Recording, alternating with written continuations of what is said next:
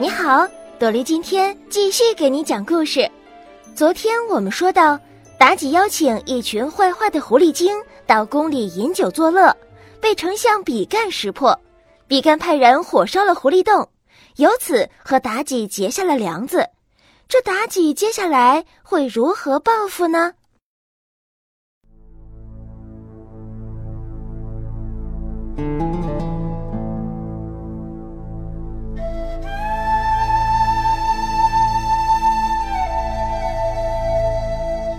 在宫中有两种身份，一是皇叔，一是丞相，所以妲己要想明着谋害比干是行不通的。怎么办呢？妲己挖空心思想啊想啊，终于想出一个恶毒的主意。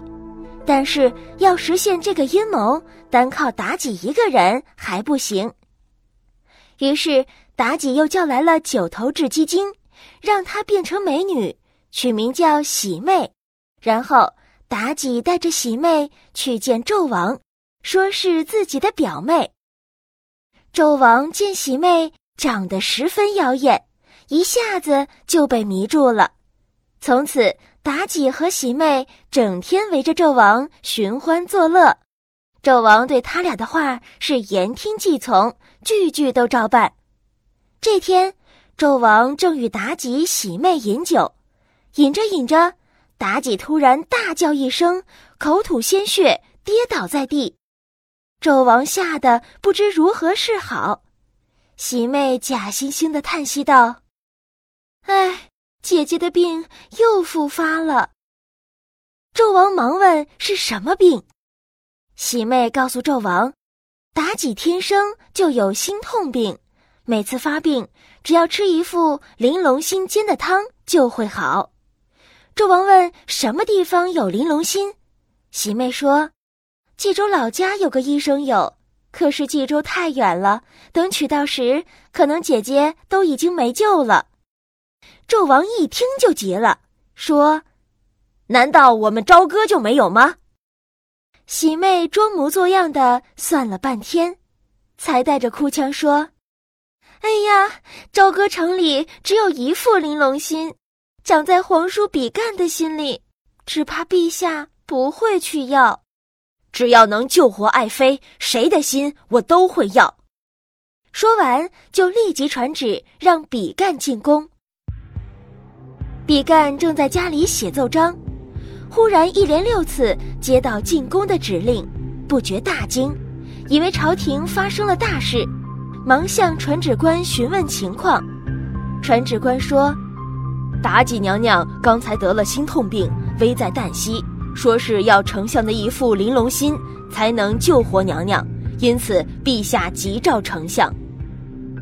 比干一听，知道自己遭到妲己的暗算了，便急忙向夫人讲清情况，二人挥泪诀别。比干的儿子在一旁提醒父亲说。当年姜子牙临走的时候，不是留下一个符贴吗？现在情况紧急，您为什么不打开看看呢？比干听完恍然大悟，赶紧进书房看了符贴，然后将符贴烧着，冲一碗水喝了，这才去见纣王。纣王一见比干就说：“皇叔，你是皇后的救星啊！皇后只有吃了你的玲珑心，病才能好。”你就借给他一些吧。”比干气愤地说，“心是一个整体，取走一点，人怎么能活？比干一生都忠心耿耿，为朝廷操劳，虽死无憾。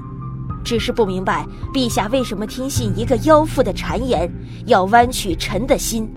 只怕比干在，江山在，比干亡，国家亡啊！”纣王一听，也恼怒地说。君要臣死，臣不死就是不忠，就是要剜你的心，你敢不给吗？比干怒吼一声：“拿剑来，我亲自取心给你。我倒要看看妲己妖妇吃了我的心能多活几时。”说着，他接过剑来，朝着太庙的方向拜了八拜，然后解开衣服，用剑剖开胸膛，伸手将心取出来。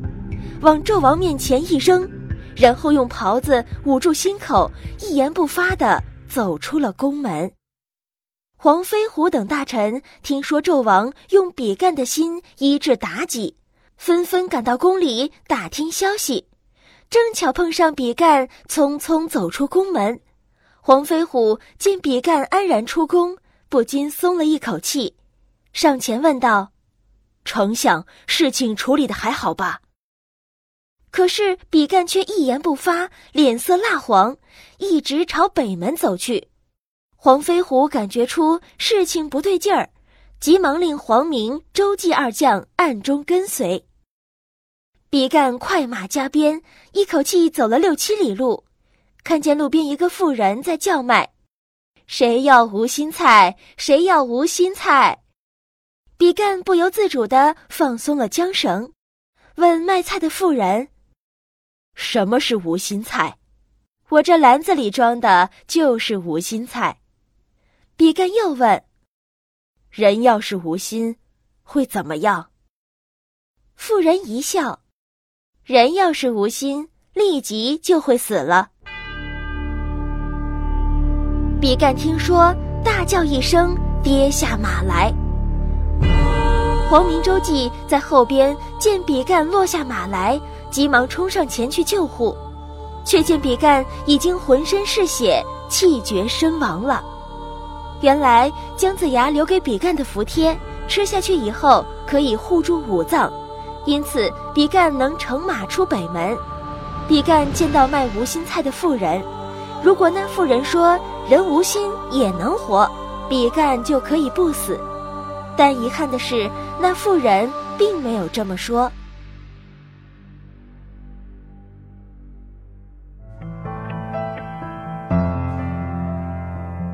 妲己设下诡计，又害死了一位忠臣。皇叔比干的死，能警醒昏庸无道的纣王吗？明天我们接着讲《封神演义》的故事。晚安。